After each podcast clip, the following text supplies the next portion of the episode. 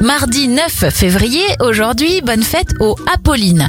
On débute notre éphéméride sur un terrain de volleyball. Le sport est inventé en 1895 et le livre de poche est créé en 1953. En 1942, le paquebot français le Normandie est victime d'un incendie qui le fera chavirer dans le port de New York. Et le Boeing 747 effectue son premier vol en 1969 aux États-Unis. Je viens te chanter. Les anniversaires de stars, le chanteur Gérard Lenormand souffle ses 76 bougies.